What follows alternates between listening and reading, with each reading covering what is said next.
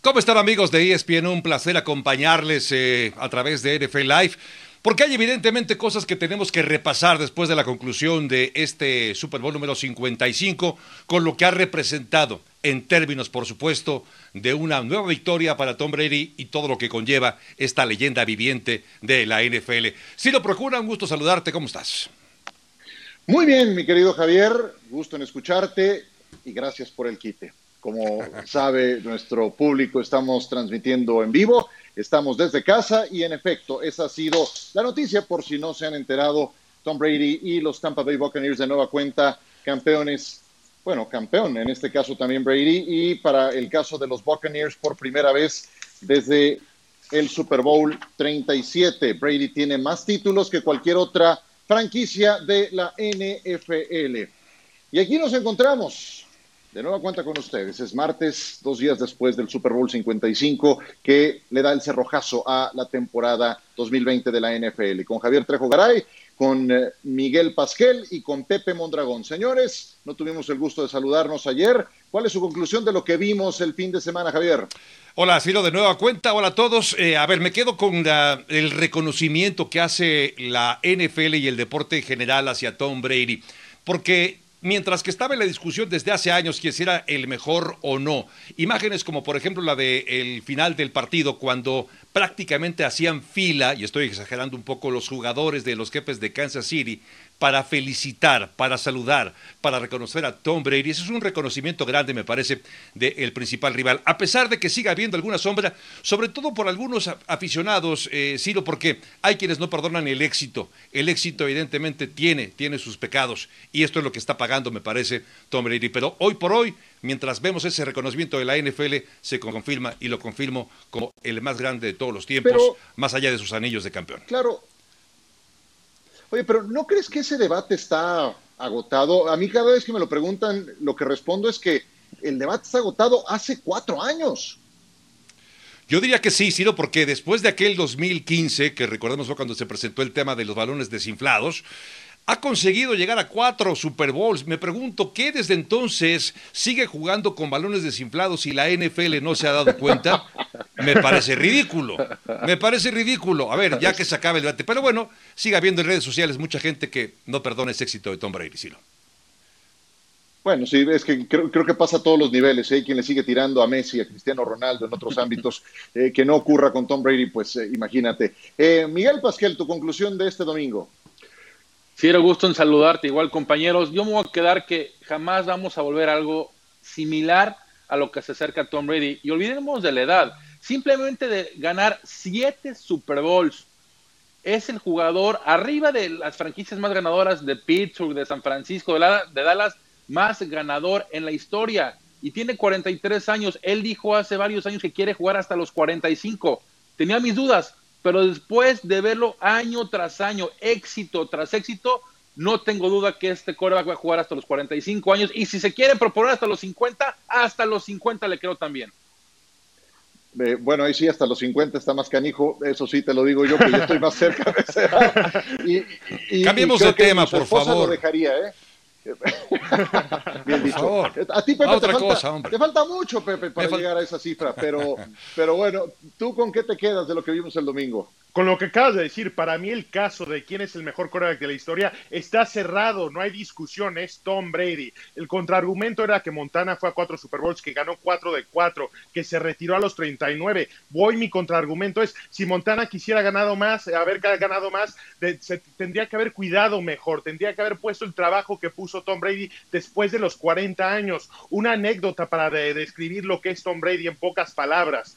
Este verano, cuando estaban jugando el partido de golf de Match 2, que él jugó con, este, con Peyton Manning, con Tiger Woods, con este, Phil Mickelson, antes del partido, Tom Brady estaba corriendo en el estacionamiento, estaba haciendo trabajo de flexibilidad. Y cuando le preguntó Charles Barkley, el jugador de básquetbol, ¿por qué lo estás haciendo? Él contestó, estoy tratando de ganar un Super Bowl. Yo no me acuerdo de un atleta que a sus 43 años esté corriendo piques de velocidad en el estacionamiento. Por eso Tom Brady es el más grande.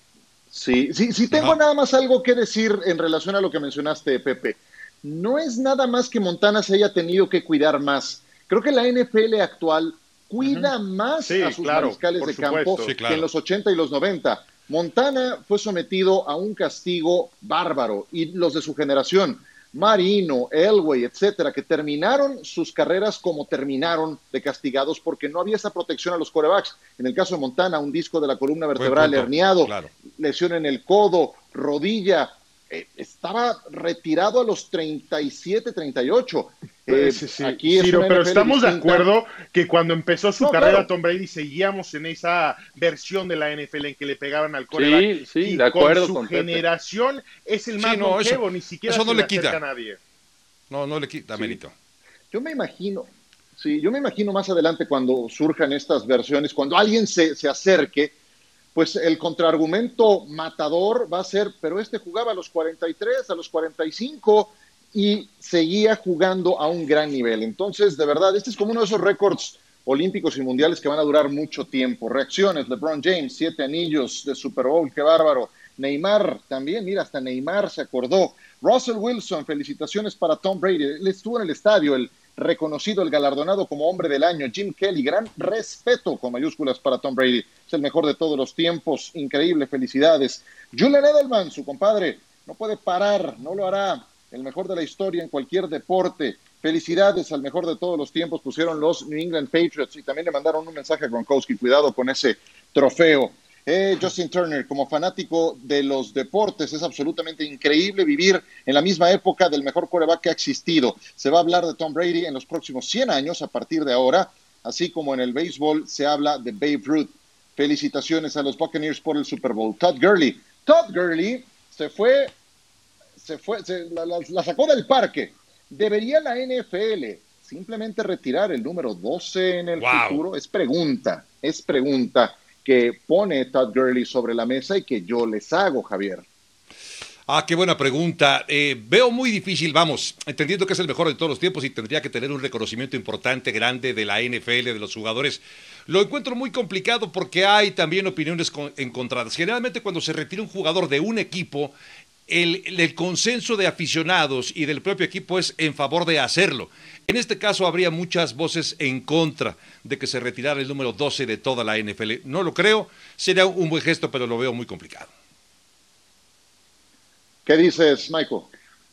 Mira, Ciro, seguramente los Patriotas, los Buccaneers probablemente lo retiren, pero si vemos los deportes norteamericanos profesionales, es muy difícil que se retire el número del mejor jugador en las grandes ligas tenemos el de Jackie Robinson, en la NHL tenemos el de Wayne Gretzky, esto es de forma oficial. Si vemos a los Chicago Bulls, no han retirado, han retirado por supuesto el número de Jordan, pero la NBA no ha retirado el número de Jordan, que para mí es el más grande deportista y atleta de todos los tiempos. Entonces yo veo honestamente muy difícil de que el NFL llegue a retirar el número 12. Los Patriots seguro y Tampa Bay probablemente. Yo también lo veo difícil. ¿Qué dices, Pepe? Pero ¿qué, al margen de eso, ¿qué te parece la idea, por ejemplo, de Todd Gurley? La verdad lo pensé mucho tiempo y mi pregunta era ¿por qué no? Y no me pude contestar esa pregunta. La verdad no encuentro una razón que sea lo suficientemente fuerte para dejar este, claro que no se debería retirar el número de Tom Brady, porque estaba pensando, sí, las franquicias más ganadoras y eso. Tom Brady tiene siete Super Bowls, las franquicias más ganadoras tienen seis en los Patriotas y los Acereros de Pittsburgh. Esto te da una idea de lo que representa para la NFL. Tiene su propio mercado Tom Brady, como si fuera un equipo, una franquicia más de la NFL. Por eso creo que lo, lo tienes que pensar, lo tienes que considerar, porque no es que sea el más grande del deporte por poquito, es por mucho. Los siguientes grandes corebacks ganaron cuatro Super Bowls. Nadie se le acerca ni siquiera a la rodilla a Tom Brady en ese sentido y lo tienen que considerar. De los que siguen en activo, el único que tiene dos anillos es Roethlisberger. Y ahí viene el momento de su retiro. Para que retiren el número 12, tendremos que esperar a que Brady a su vez se retire. Y eso, por lo visto, todavía va a ser dentro de un rato. Inclusive para abrir esa discusión. Números 12 retirados hasta ahora, el de los Jets con Joe Namath, el de los Dolphins con Bob Greasy, el coreback del equipo campeón invicto, el de los Bills por Jim Kelly, el de los Niners por John Brody, que fue el coreback anterior a la época montana, y el número 12 de los Seahawks en alusión a sus aficionados, al número 12. Gran idea. Una tristeza hoy enterarnos de la muerte del gran Marty Schottenheimer. De verdad que un inspirador, un entrenador que, aunque no ganó el eh, Super Bowl y cuyo récord en playoffs no fue positivo, fue eso, un gran gestor de grupos. Su árbol genealógico de entrenadores dio oportunidades a gente que se mantiene muy vigente en la actualidad dirigió a los Browns, a los Chiefs, a los Washington Redskins, también al equipo de los Chargers. 77 años de edad tenía Marty Schottenheimer a su muerte, padecía el mal de eh, Alzheimer. Es uno de ocho entrenadores en jefe en la historia de la NFL con al menos 200 triunfos. Llegó al Salón de la Fama en el 2010. Descansa en paz el gran Marty Schottenheimer.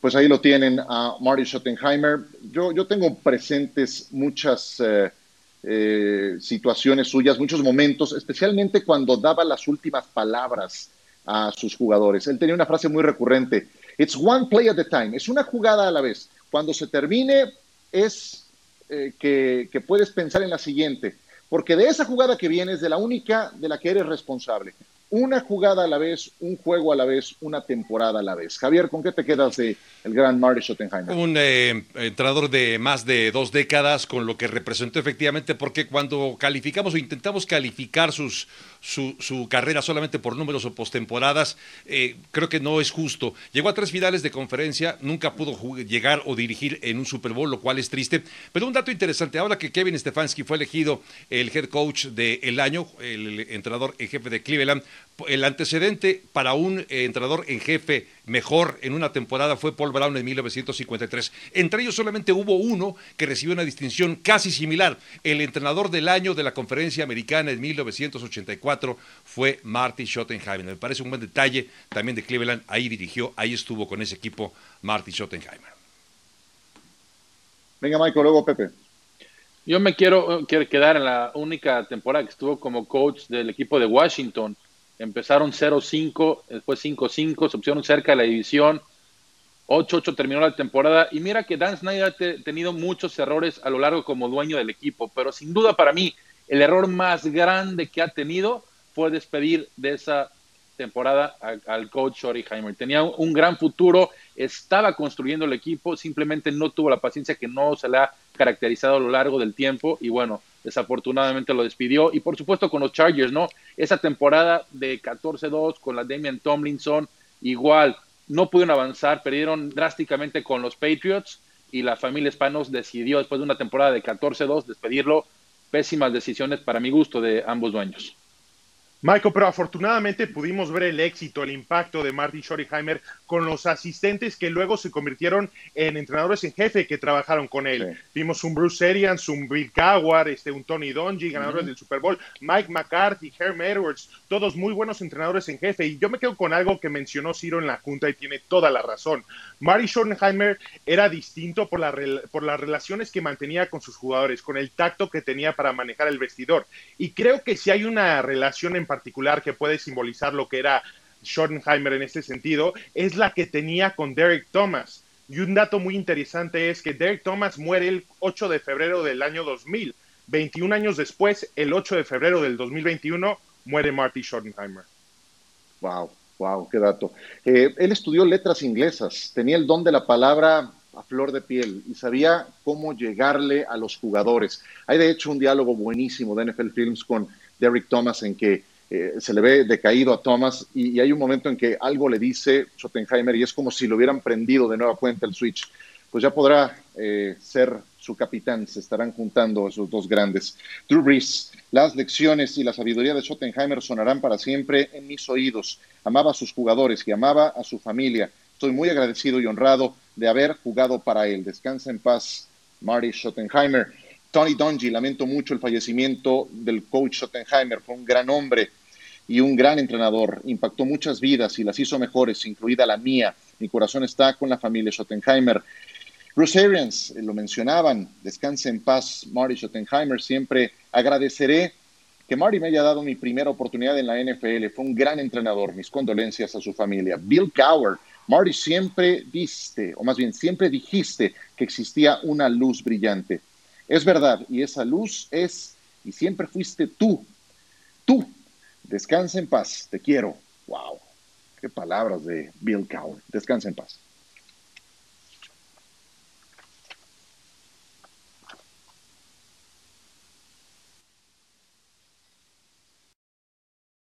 Un gusto continuar con ustedes. El jugador más valioso del Super Bowl ha sido Tom Brady.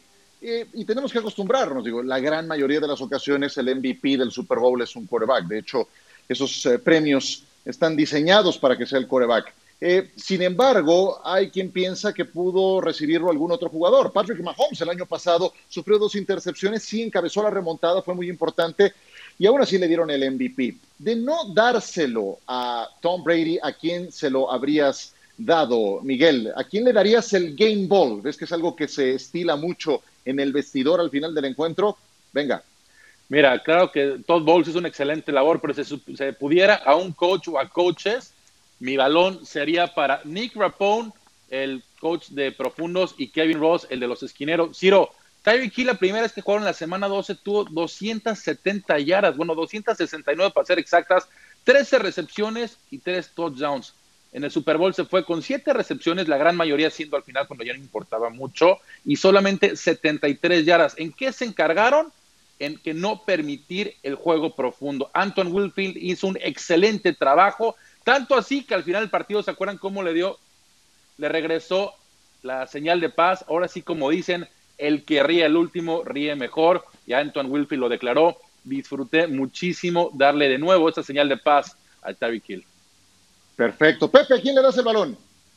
Fíjate que yo se lo voy a dar a una unidad. Los entrenadores no juegan, Miguel, no les puedes dar al entrenador. Vean mi balón, es un balón diferente para una unidad diferente y es la línea ofensiva. Mantuvieron limpio a Tom Brady, solamente lo presionaron en cuatro jugadas. Todo el mérito para Tristan Wirfs, para Ali Marpet, para Chris Jensen. ¿Dónde está el respeto para estos dineros ofensivos? ¿Vieron lo que hizo Leonard Fournette? Parecía que estaba corriendo solo, no lo tocaban hasta que ya había avanzado cinco, seis, siete yardas. El Lenny Playoff no existe sin la línea ofensiva. Lo que hicieron fue formidable, fue un excelente trabajo de equipo. Yo creo que esta unidad era la más, el interrogante más grande que tenía en este equipo. ¿Se acuerdan cuando se fue Tom Brady a los Bucaneros? que nos preguntábamos? ¿Lo pueden proteger? Y la respuesta era no. ¿Qué creen? Hoy en día los Bucaneros tienen una de las mejores líneas ofensivas en toda la liga y este Super Bowl no lo ganan si no es por los grandotes de enfrente. Pepe, en los próximos 55 años te aseguro que no le van a dar el MVP a ningún liniero ofensivo, eso te lo puedo asegurar. Pero estoy de acuerdo contigo, es el punto de partida de todo, ¿eh? es el punto de partida de todo. Eh, Javier. Pues dice Pepe. Después de lo que dijo Pepe. dice Pepe que no hay que entregarle. que Ramiro Pruneda también lo haya hecho. Seguramente que sí lo hará. Pero bueno, dice Pepe que no se le entrega a los entrenadores. Pido permiso para entregarle este balón. Este balón se lo quiero entregar a Todd Bowles, el coordinador defensivo del equipo de los Bucaneros de Tampa Bay porque hizo un plan de juego estupendo, perfecto. Fue una obra maestra. Digamos que este plan de, juego va a acabar siendo libro de texto para futuros, futuras conversaciones para coordinadores defensivos y jugadores defensivos. De tener a la mejor ofensiva de la NFL, la ofensiva más creativa, la ofensiva que tiene el libro de jugadas más gordo de toda la NFL y no pudieron ante esta extraordinaria defensiva gracias al esquema, al planteamiento, al cerebro, a la mente de Todd Bowles. Ciro.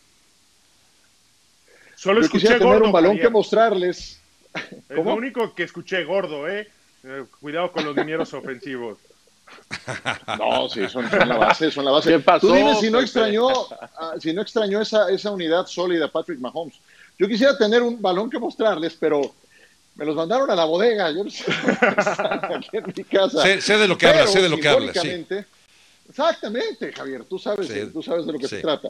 Pero simbólicamente yo se lo daría a Shaquille Barrett porque Shaq Barrett, que tiene historia en eh, Super Bowl, que ya lo ganó en la edición 50 con los Broncos de Denver y que conocía a Mike Remmers, el mismo que trajo de encargo en aquel partido a Von Miller, pues sabía que ahí había una debilidad, sabía que también en el otro costado eh, era vulnerable el equipo de los eh, jefes de Kansas City. Y si vieron a Patrick Mahomes correr por su vida por todos lados, fue por los frontales defensivos de Tampa Bay, encabezados por un Barrett que tuvo un gran Super Bowl y que tuvo también una gran postemporada. Así es de que para él va mi Game Ball, si no pudiera dárselo, desde luego, al quarterback que ya tiene suficiente reconocimiento con su MVP. Sí, señor.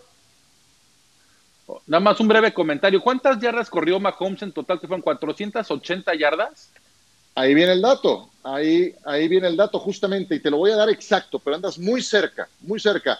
Si 480 suena escandaloso, fue más todavía que esa cifra. Ahora te voy a dar el dato exacto. Justamente Patrick Mahomes estuvo todo el partido bajo presión. Lo golpearon 24, bueno, estuvo apresurado 24 veces. Lo golpearon en 12 ocasiones. Así es que no nada más el dato de capturas de coreback es el que refleja la gran cantidad de presión bajo la que estuvo en este Super Bowl Patrick Mahomes. En una frase, ha sido el coreback más presionado en la historia del Super Bowl.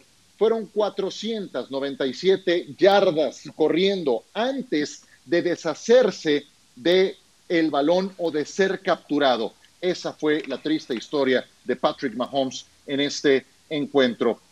¿Qué pasó justamente en el partido contra los Broncos de Denver?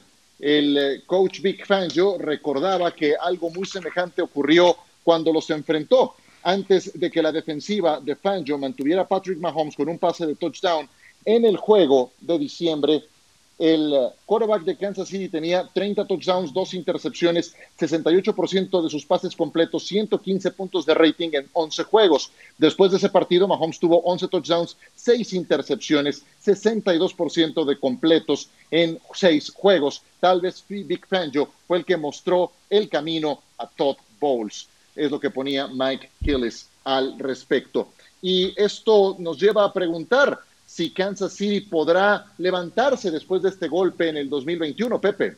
Sí, la verdad tengo mucho que decir sobre este tema, pero no tenemos suficiente tiempo. Voy a tratar de ser breve. Lo primero es que tienen que aprender que tienen que seguir una evolución, tanto ofensivamente como defensivamente. Estoy muy decepcionado con Steve Spagnolio. Creo que no fue lo suficientemente agresivo, que no intentó presionar a Brady. A Brady no le puedes dar tiempo, lo tienes que atacar. Prefiero que te gane con hombres en la cara, con siendo presionado, que con todo el tiempo del mundo. Patrick Mahomes tiene que entender que no puede siempre buscar el cañonazo profundo. Tiene que aprender a mover el balón poco a poco, a ser más metódico cuando está la ofensiva. Y Eric Bienemy, si el domingo fue una entrevista de trabajo, la reprobó. Tiene que ayudarle a su coreback, ponerlo en mejores situaciones, tiene que correr el balón, lo vieron a los profundos de Tampa Bay, era para que Kansas City corriera el balón 30 veces en ese partido, solamente 17 no son suficientes, tuvieron que haber corrido el balón hasta que bajara Anton Wilfield Jr. y después buscar el cañonazo. La verdad son cosas que no entiendo, pensaba que este eh, staff de cocheo tenía un poco más de capacidad, pero esperemos que Kansas City aprenda y que regresen a estas alturas. ¿Qué dices, Javier? Yo pienso que, eh, ah, vamos, tiene talento, hay habilidad, hay experiencia, llegar a tres finales de conferencia consecutivas tiene un enorme mérito, dos Super Bowl consecutivos, mucho más. Sin embargo, la ventana se empieza a achicar. No tiene nada que ver con la falta de talento ni con la creatividad, porque sabemos que es un equipo muy creativo, con buenos jugadores. El problema me parece que está en las oficinas y tiene que ver ahora con el tope salarial está por encima. Para el 2021 va a estar arriba casi 11 millones, casi 12 millones de dólares, de hecho, por encima antes de arrancar la temporada 2021. Y hay jugadores que van a impactar mucho más, como el caso de Pat Mahomes, el eh, contrato va a impactar cerca de 25 millones de dólares para el próximo 2021. Es decir, empiezan ya con los problemas de tener que pagar más y es ahí cuando quizá acabas dejando talento fuera porque no puedes pagarles. Es quizá el principal problema al que se va a enfrentar Kansas City en las oficinas, no tanto en el campo, Ciro. Ciérralo, Michael a ver, compañeros, tranquilos, a ver, en los últimos 28 partidos, Kansas City solamente ha perdido dos juegos. Por supuesto que Pat Mahomes y Kansas City va a estar de regreso, tanto así que son los favoritos para ganar el siguiente Super Bowl 5 a 1, arriba de Tampa Bay, arriba de Green Bay, arriba del equipo que me pongas. Por supuesto que va a estar de regreso Kansas City en playoffs y en un Super Bowl, no estoy diciendo el próximo año. Claro que lo que mencionan mis compañeros es muy cierto, la agencia libre van a ir, y van a regresar jugadores, pero tienen el talento en el cocheo y mientras tengas a Pat Mahomes, ese equipo va a estar compitiendo. Entonces te pregunto, tú que estás, eh, tú que eres creyente de que van a regresar, ¿qué aprendieron de, esta derrota? Porque entregaron su peor versión ¿eh? en el juego más 100%, sí, y para mí la gran conclusión de este partido, de Kansas City es que con una línea ofensiva como la que demostraron, no, ni el mejor, ni Superman puede jugar con esa línea ofensiva. Ese es su punto, pero no es su línea ofensiva. No, tenía el tiempo. Porque a ver, Schwarzer y Fisher no estaban. Tú tienes que averiguar eso, como coordinador ofensivo cómo sacar el balón más rápido. No puedes depender de Sí, Pepe, estoy de acuerdo. Le, Esa actuación no es para estar No pueden doblarse de esa forma en el juego más importante, Miguel. a ver, a ver, Pepe, uno por uno, uno por uno. Deja que termine Michael. Al sistema ofensivo, Andy Reid, por supuesto. Y él dijo, me ganaron. Pero claro que van a aprender de esto y claro que van a estar de regreso. Ahorita que mencionas de Pat Mahomes, es muy cierto. ¿Cuántas yardas estuvo? 497, corrió para 33 positivas, fueron 464 que corrió para atrás, detrás de la línea de golpeo. Entonces, por supuesto que van a aprender de esto, no tengo ninguna duda. Mm. A, lo mejor hasta cierto punto hubo, confianza de, de No, tienen, pero no tienen mucho capital el draft, hay poco margen pero para tiene, Exacto. Pero tienes a Pat Mahomes, que es un, gran coreback. Es un tema importante.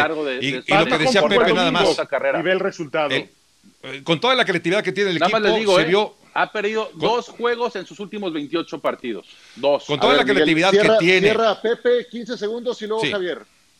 No, no puedes dar esa cara, esa versión en un Super Bowl. Es algo muy preocupante. Sí tienen a Patrick Mahomes, pero no puedes desperdiciar un Super Bowl cuando tienes un talento como Patrick Mahomes con un plan de juego de esa calidad. La verdad fue una actuación muy pobre del staff de cocheo de Kansas City y tiene que haber cambios. Creo que la clave tiene que ver, Ciro, compañeros, en que todo mundo quería depender de Patrick Mahomes. Bien lo decía eh, Pepe, no, no, fueron creativos, se volvieron predecibles. Tienes al mejor coreback probablemente como es Pat Mahomes, pero no tienes ataque terrestre y así te vuelves muy predecible y más fácil de parar. Y se malacostumbraron a ir perdiendo, a meter segunda, tercera y cuarta cuando ellos querían y les daba para ganar en el Super Bowl contra Tampa y contra Tom Brady no fue suficiente. Patrick Mahomes tendrá que operarse del pie izquierdo. ¿Se acuerdan cómo terminó el partido contra Cleveland? ¿Cómo andaba cojeando del pie izquierdo? En realidad lo termina eh, con una conmoción cerebral, pero antes de eso estaba cojeando del pie izquierdo. Alcanzó a recuperarse para la final de conferencia. Tuvo dos semanas para eh, su puesta a punto contra los Buccaneers en el Super Bowl y lo vimos correr por su vida todo el partido, pero esa lesión requiere una cirugía y le va a llevar varias semanas de recuperación. Mañana entonces será sometido. Vámonos a pausa. Vamos a cambiar de tema. Ya hablamos mucho de Super Bowl, ya nos echamos más de la mitad del programa. ¿Qué pasa con Carson Wentz? ¿Qué pasa con Deshaun Watson? El carrusel de quarterbacks está en movimiento.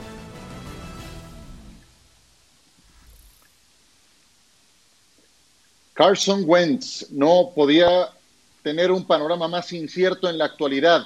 Viene de su peor campaña desde que llegó a la NFL, incluso peor que la de novato, con cualquier cantidad de intercepciones, de balones sueltos, titubeante. Se sabe con muchas lesiones de parte de su equipo, pero los Eagles estarían trabajando el eh, canje de Carson Wentz. ¿Qué fue lo que publicó Adam Schefter? Se espera que los Eagles canjeen a Carson Wentz en los próximos días, en lo que sería el último cambio de quarterback de gran éxito para sacudir la NFL, según fuentes de Chris Mortensen y, propias. Las preguntas más pertinentes ahora son dónde, cuándo y para qué, pero podría suceder tan pronto como esta semana. Adam Schefter publica eso esta misma semana podría definirse el futuro de Carson Wentz. Y aquí, Javier, no podemos olvidar que tienen a Jalen Hurts recién tomado del draft, tienen un quarterback joven tomado en la segunda ronda. ¿Cuál sería el mejor destino para Carson Wentz? A mí me gustaría verlo en un equipo que tiene cultura ganadora, aunque le fue bastante mal la temporada pasada. Me refiero a los Patriotas de Nueva Inglaterra. Este equipo le falta un coreback de un calibre similar y además es el tipo de jugadores que le gustan a Bill Belichick. Es decir, no es una luminaria, no es el que todo el mundo se esté peleando por él. Creo que encajaría muy bien, sobre todo, insisto, porque el contrato de Cam Newton fue por un año, tienen espacio en el tope salarial, casi 60 millones de dólares para el 2021, así que creo que sería una buena adición llegar con un gran entrenador que ayudaría seguramente a acabar de desarrollar las habilidades que tiene Carson Wentz. Interesante. Los Patriotas, eh, Michael. Yo, mira, hay dos, los Colts y los Bears, pero voy a mencionar a los Bears porque Matt Nagy se me hace un buen coach, simplemente él no escogió a Mitch Trubisky y claramente la prueba Trubisky no va a llevarte al éxito, el éxito es llegar a un Super Bowl que creo que tienen talento, sobre todo el lado defensivo, en el lado ofensivo les ha faltado claramente un quarterback, sí, ya llegó dos veces a los playoffs, pero hasta ahí no pasa absolutamente nada, si traen a Wentz, creo que tienen que retener a Allen Robinson, que está cerca de llegar a la agencia libre, y con esa ofensiva creo que le pueden pelear a los Packers para ganar la división. Y, ¿por qué no, con esa defensiva poder llegar al Super Bowl? Pepe. Son los Colts y ya hay este, varios reportes que hay, los Colts y los Bears están en pláticas formales para adquirir a Carson Wentz. El problema es el precio. Parece que Filadelfia está pidiendo demasiado, que quieren una compensación muy similar a lo que eh, los Leones recibieron por Matthew Stafford y la realidad es que Carson Wentz no es Matthew Stafford, pero Indianapolis tiene todo el sentido del mundo. ¿Por qué? Porque ahí está Frank Wright. El único año exitoso que tuvo Carson Wentz fue con Frank Wright y yo creo que si hay un hombre en el planeta que puede corregir la carrera de Carson Wentz es Frank Wright, no solamente por el sistema, pero lo, lo conoce como persona, lo conoce a profundidad y creo que sabe cómo trabajar con él después de muchos años de estabilidad para los Colts, con Peyton Manning y con, eh, em, ay, ay, ay, con Andrew Locke, ahora han tenido que cambiar de coreback casi, casi cada año. ¿Y qué va a pasar con Deshaun Watson? Porque está sabido que eh, Watson y los Tejanos de Houston tienen una relación fracturada, que Deshaun ha pedido su salida del equipo, que no contesta ni siquiera las llamadas de la organización, porque en un principio lo habían involucrado en la decisión del nuevo gerente general y entrenador en jefe y después no hicieron caso de las peticiones de Watson. Eh, él ha dicho que quiere irse, pero el equipo no quiere dejarlo ir. ¿Qué es lo que perdería de Sean Watson si no se presenta a entrenar? Lo multarían con 95 mil dólares por, por faltar al minicamp. 50 mil dólares por cada día perdido del campo de entrenamiento, más 620 mil dólares por cada partido de pretemporada perdido. Si decide retirarse, que ya es eh, el otro extremo, el equipo puede recuperar 21 millones de dólares. Watson, ¿para dónde, Pepe?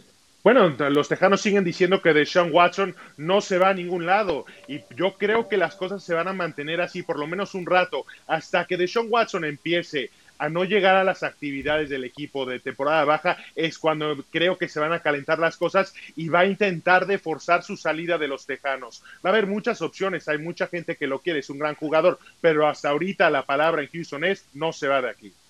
Pero Pepe, tienes que quitarte el orgullo como equipo y ver, a futuro y ver y tienes que ver a futuro. Quítate el orgullo ya si le ganas a, Watson o no, porque si el problema aquí es no que le vas a pagar. Watson fue muy claro él pidió a Robert Saleh, no quería ni Caserio y a la franquicia le valió gorro, trajeron a quien por hicieron y por eso de Sean Watson hoy parece él pensar que no hay arreglo. Eso es lo que Por eso, pero entonces, a ver, dices que Watson pidió a Robert Saleh, Saleh firmó con los Jets, entonces tanto así, tanta autoridad tiene para poder decir, ah, no, no me trajeron al coach que yo quiero, no, El problema es que ni siquiera lo tomaron en cuenta, que ni siquiera lo entrevistaron, no hubo un proceso Exacto. para tratar de acomodar las necesidades de tu coreback. Ese fue el problema, Michael, no de que no vino tu Pero, pero a mí claramente, claramente si tu jugador no está contento ya en el equipo, tienes que cambiarlo. Y claramente están en una reestructuración del equipo. ¿Qué récord tuvieron con Deshaun Watson?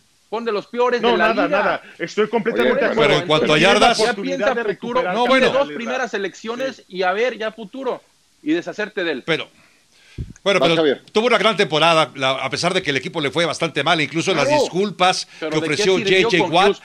no, no, no, a lo que me refiero, a lo que quiero llegar es que es un magnífico coreback que se pelearían varios equipos por llevarse a Deshaun Watson. Entiendo lo que dice Pepe, está muy difícil su salida, pero quizá donde podría llegar, y eh, me parece que aportaría muchísimo, podría ser con San Francisco. No tienen un coreback de estas características. Está claro que lo de Jimmy Garapolo no fue una solución y siguen hoy empantanados porque tuvieron que pagar mucho al equipo de los Patriotas de Nueva Inglaterra. Así que hoy, bueno, hasta eso que no fue ni tanto lo que pagaron, pero no ha sido la, principal, digamos que solución que necesitaba este equipo de San Francisco. Creo que dinamizaría mucho la ofensiva porque es un equipo que está muy completo, le falta quizá un coreback y ese podría ser de Sean Watson.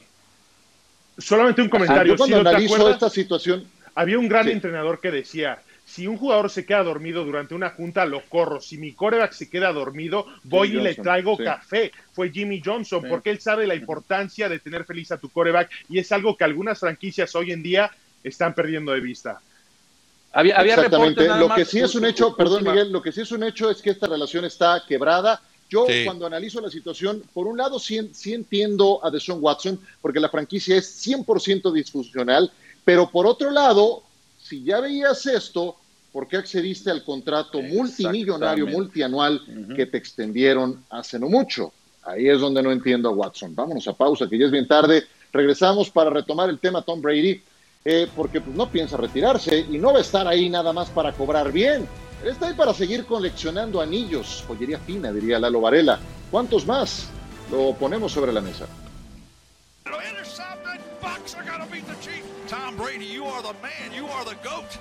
La vida algunos dicen que comienza a los 40. Ese dicho parecía que nunca aplicaría para el fútbol americano, pero para Tom Brady puede que sea verdad.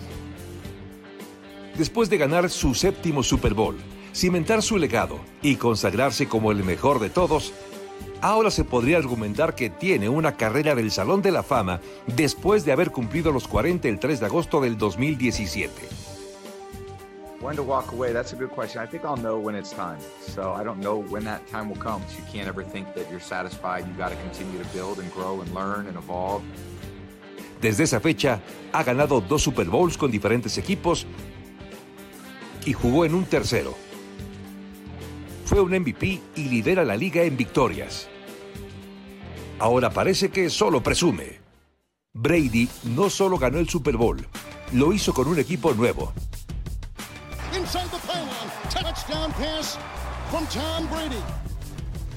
Lo hizo durante una pandemia global. Tuvo que vencer a otros MVP de Super Bowl como Breeze, Rodgers y Mahomes para lograrlo. Normalmente cuando un coreback de 43 gana su séptimo anillo, el mundo del deporte podría pensar que es el final. El último brillo en una ilustre carrera. Pero no para Tom Brady. Él nos dejó con otra increíble duda. ¿Cuántos anillos más ganará Tom Brady?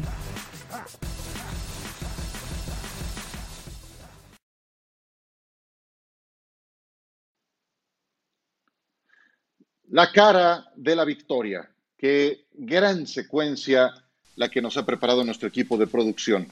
Y esto es lo que ha logrado este quarterback. Tiene para dar y repartir siete triunfos en Super Bowl, cinco veces jugador más valioso de Super Bowls, 34 triunfos en postemporada, 581 pases de anotación pues ahí lo tienen. Le preguntaron a Bruce Arians en relación al contrato de Tom Brady dijo, no, pues yo de contratos no tengo nada que ver. Eso le corresponde al gerente general, a Jason Light. Creo que Tom está feliz aquí y no me sorprendería que le den una extensión de contrato. Y hablando de contratos, ¿quiénes terminan contrato con el equipo de Tampa Bay? Ojo con la lista, especialmente los del lado derecho, izquierdo.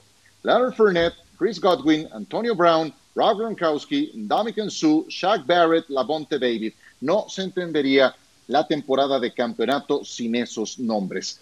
Pero pues eh, Tom Brady quiere seguir jugando, Javier, y él juega para seguir ganando anillos. ¿Cuántos más?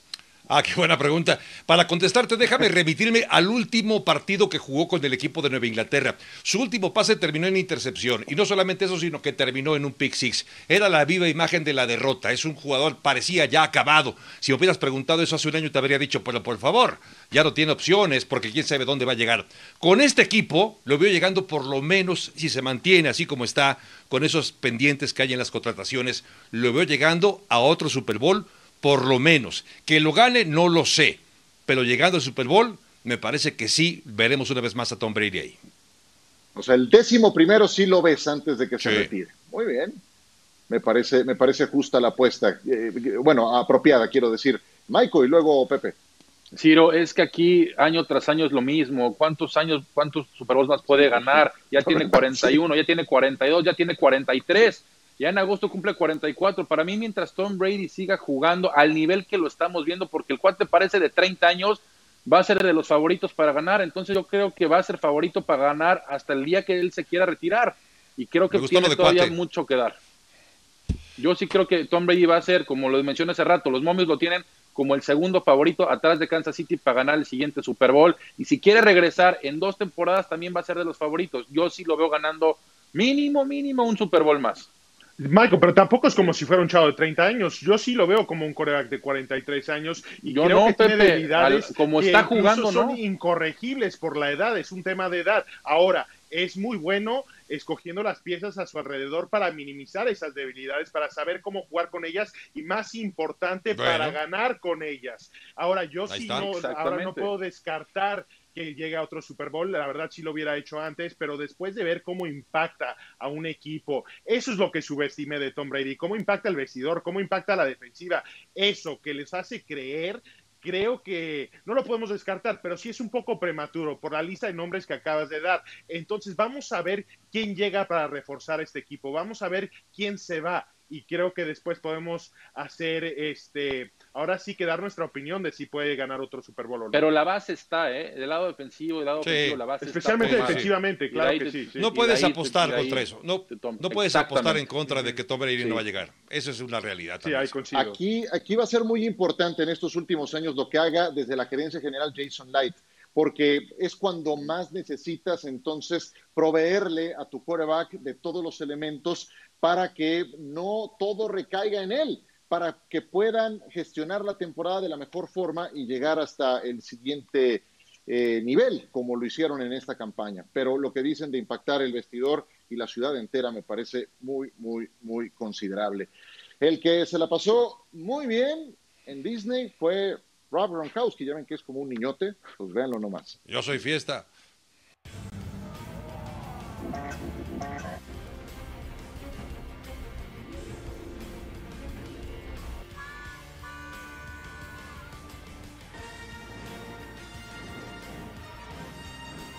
Mickey and Minnie, are you guys ready to learn how to ground spike? Right off the belly of the football. Like this.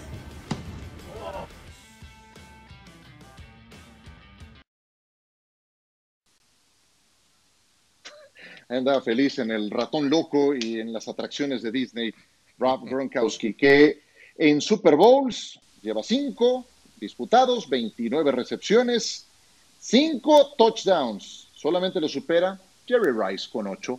No está mal, Jerry Rice. Y ya dijo Gronk que quiere regresar. Volvemos. En un instante, los Raiders. Bueno, Darren Waller dice que los Chiefs, los Chiefs ni están tan lejos de nosotros. Vamos a analizarlo. Darren Waller, honestamente, no sentimos que la brecha con los Kansas City Chiefs sea tan grande. Él es el ala cerrada, buenísimo, ¿eh? De los Raiders, no sea tan grande. Es fácil presentarse y jugar contra ellos porque son tan buenos y tan talentosos que naturalmente quieres jugar lo mejor posible. Sentimos que lo mejor de nosotros está ahí con ellos. Y sí, les fueron a ganar a Arrowhead, no podemos olvidar eso. Pero ahora resulta que ya, ya todos lo están viendo fácil. Pues, ¿por qué no lo demostraron cuando, eh, cuando los enfrentaron? Tuvieron todo para ganarles en Las Vegas y ponerse a un juego de diferencia. ¿Tiene razón Waller, Javier?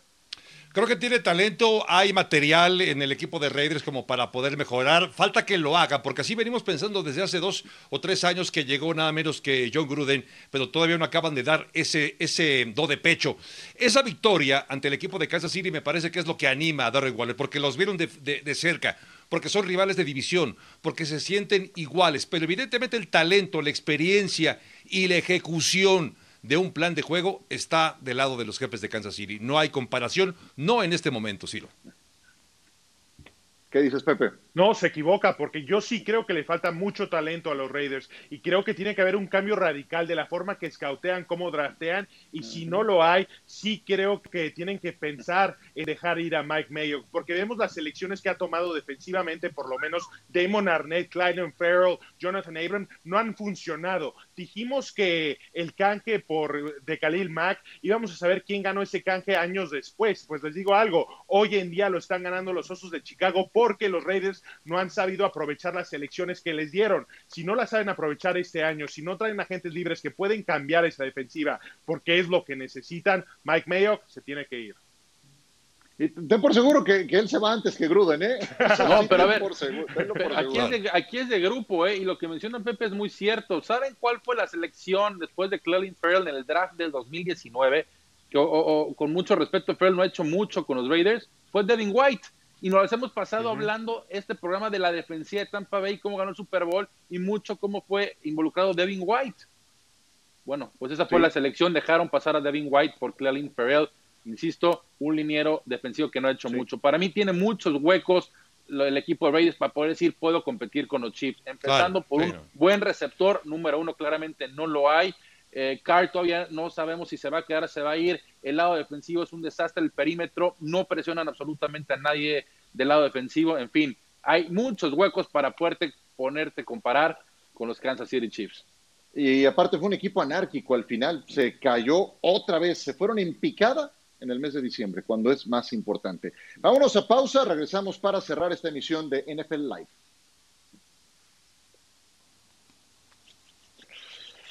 Gracias por su compañía. Antes de irnos, una última, Michael. Pues ojo con Russell Wilson, porque él claramente no está a gusto con Seattle. Dicen que le han pegado mucho, necesitan mejorar la línea Y sí. ofensiva. Y, Y ya hay momios para ver si sale del equipo. ¿eh? ¡Úpale! No, no me digas eso. No y los Cowboys son eso, uno de los favor. favoritos. Imagínate. Bueno. Esa es otra historia, ¿eh? Está interesante. Lo de- Les digo ya, una es cosa, la, temporada baja va a estar muy entretenida. Buenísimo. Gracias, Javier. Muy. Gracias, Michael. Gracias, Pepe. Gracias. Hasta mañana.